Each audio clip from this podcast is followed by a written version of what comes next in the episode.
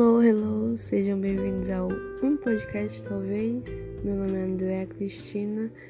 Esse é oficialmente meu primeiro podcast, a primeira gravação. Estou aqui, já vou explicando que às vezes vai sair um barulhinho chato por diversos fatores, mas é, eu acredito que são processos e que vai melhorar.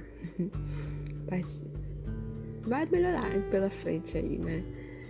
E o nome desse podcast, o tema desse primeiro podcast oficial é. Esqueci o nome. Ai meu Deus. Oração por 10. Oração? Sim, oração. Eu sou cristã e eu acho que eu quero falar sobre isso, sabe? Eu quero, é isso, eu quero. Decidi aqui agora e eu espero não não escolher essa gravação, espero postá-la sim, porque é melhor quando é tipo na hora, sabe? E eu coloquei esse nome, Oração por 10, porque nos últimos tempos a gente tá em quarentena mas a gente tem tido muitas notícias ruins e uma delas é envolvendo uma criança de 10 anos de idade que, sofre, que foi violentada por seu tio, né? Tio morava dentro da sua própria casa. Desde os seis anos de idade ela sofreu esses abusos e decorrente desses abusos veio uma gravidez precoce. E eu lembrei quando eu tinha, eu lembrei quando eu tinha 10 anos de idade, né? 10 anos de idade, meu corpo estava se formando.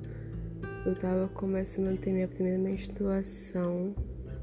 E eu fico imaginando, acredito que por muitos anos ela ter, por, porque por causa de muitos anos que ela sofreu abusos, eu acho que essa gravidez só veio agora porque acredito que ela teve uma das primeiras menstruações. Porque deveria ser coisas recorrentes, sabe? E chocou muito, sabe? Uma criança de 10 anos com outra na barriga, sabe? E não bastasse isso, veio uma onda de, eu vou chamar de extremistas, porque realmente não tem o que falar, religiosos talvez, que simplesmente invadiram a privacidade, desrespeitaram essa criança e a família dela de uma forma assim absurda. Se você tiver acompanhado, você vai saber do que eu tô falando. Isso me espantou real, sabe? E primeiro de tudo eu queria falar que tem gente assim em todos os lugares. Quando eu digo todos os lugares, é todos os lugares.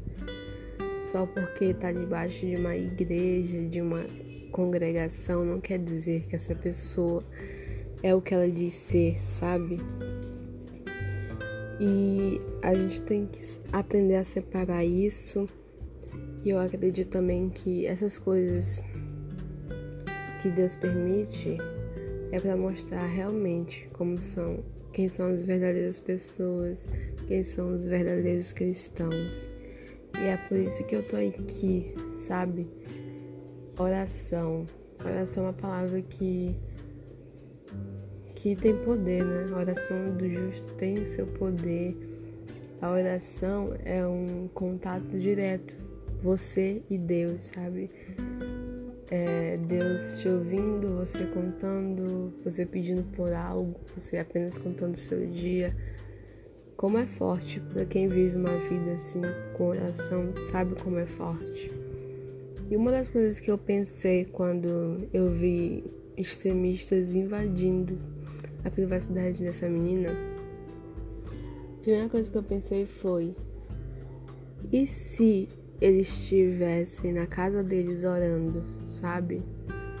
Tipo, porque oração não tem lugar, você pode estar a quilômetros de distância de uma pessoa, mas a sua oração chega nela, sabe? Porque não é a forma que você ora, se é uma forma assim intelectual, não.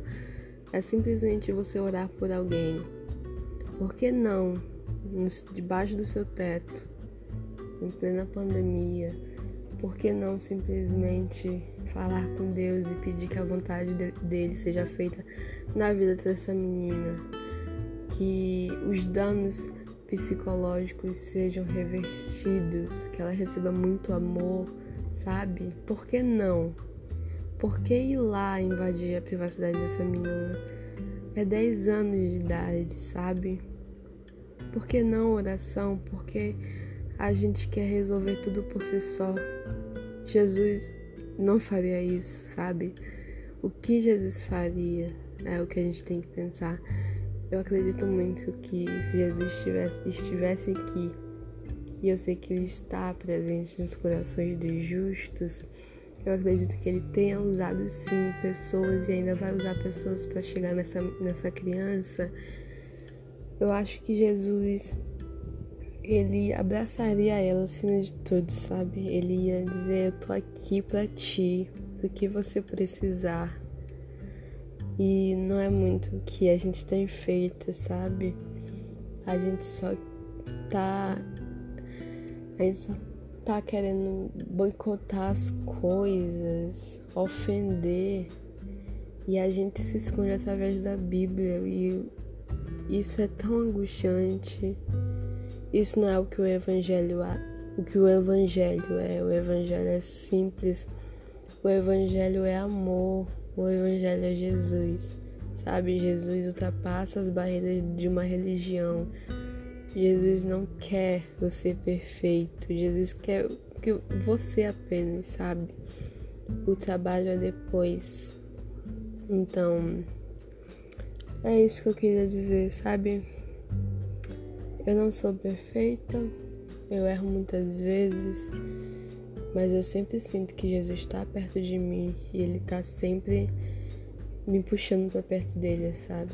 Sempre querendo que eu me aproxime dele todos os dias da minha vida. Ele insiste por mim, sabe? E eu acho que mesmo eu acho que não tem essa de pecado, pecadinho, pecadão, erro, errinho, errão, sabe? É tudo errado, sabe? Ninguém aqui é perfeito, sabe? Apenas Jesus. E mesmo assim ele insiste, sabe por quê? Porque ele não quer pessoas perfeitas, pessoas que já venham prontas. Ele quer trabalhar nas nossas vidas. E a partir do momento que eu reconheço que eu errei muito e que Deus insistiu em mim, eu tenho que fazer o mesmo pelas pessoas. Então que a gente possa orar por crianças de 10, 11, 12, 13 anos e todas as idades, orar por pessoas, orar de verdade, sabe? Se ajoelhar, entregar tudo para Jesus e orar por essas pessoas. Sabe por quê? Porque aqui, nesse momento, nesse exato momento que eu estou falando com alguém aí, tem crianças sendo abusadas, tem crianças em lares horríveis, dilacerados, sabe? Tem mulheres sendo violentadas, espancadas. Nesse exato momento que eu tô aqui, na segurança do meu lar. Então eu acho que a gente tem que começar a ser empático, sabe? A ter mais empatia. Porque o que eu não vivo, pessoas vivem. E se Deus insistiu por nós, a gente tem que insistir pelas pessoas. E a gente tem que pedir a Deus sempre o que é para fazer. Deus não é isso que as pessoas estão mostrando, sabe? Quem conhece Deus do fundo do coração sabe quem Ele é, sabe que Ele transforma pessoas. Essas pessoas jamais representaram Jesus. Quem conhece Jesus sabe. Isso entristece muito o coração dele. Mas a justiça de Deus não falha. E sabe, eu acredito que é bom essas pessoas estarem se revelando a tal ponto. Eu acredito que é muito bom porque a gente consegue tirar as vendas dos nossos olhos. Ninguém é perfeito. Então, é isso que eu deixo antes de se revoltar com uma situação, você discordando ou não dela. Orem, ora muito, sabe? Ore sempre. Tente ouvir ao máximo a voz de Jesus. Fique calado e apenas ouça. E esse é o meu primeiro podcast, meu primeiro áudio nesse podcast. Eu espero que tenha te ajudado. Eu não usei um versículo específico, mas tudo que eu falei tem base na Bíblia, tem base nesse Deus que é perfeito, é bom, sabe? Nós, somos, nós fomos feitos à imagem e semelhança, então vamos começar a praticar isso. Então, fico aqui com a palavra do pastor Alessandro Vilas Boas, né? Se a cada criança que nasce de um aborto, se tivesse pessoas dispostas a adotar, né? Como faria diferença? Então, vamos começar a tentar mudar as coisas pelo que a gente consegue. Se você vê alguém passando por uma situação como essa, tente ajudar. Se você tiver disponibilidade emocional, tiver condições financeiras de adotar crianças que foram abandonadas por diversos motivos, adote. Se você tiver disponibilidade para participar de, de projetos, participe, sabe? A gente tem que orar e fazer o que é possível, sabe? O impossível está nas mãos de Deus. Então é isso. Muito obrigado por chegar até aqui. E eu tava precisando falar sobre isso e o evangelho é simples, Jesus é simples e ele não quer uma pessoa pronta. Muito obrigada.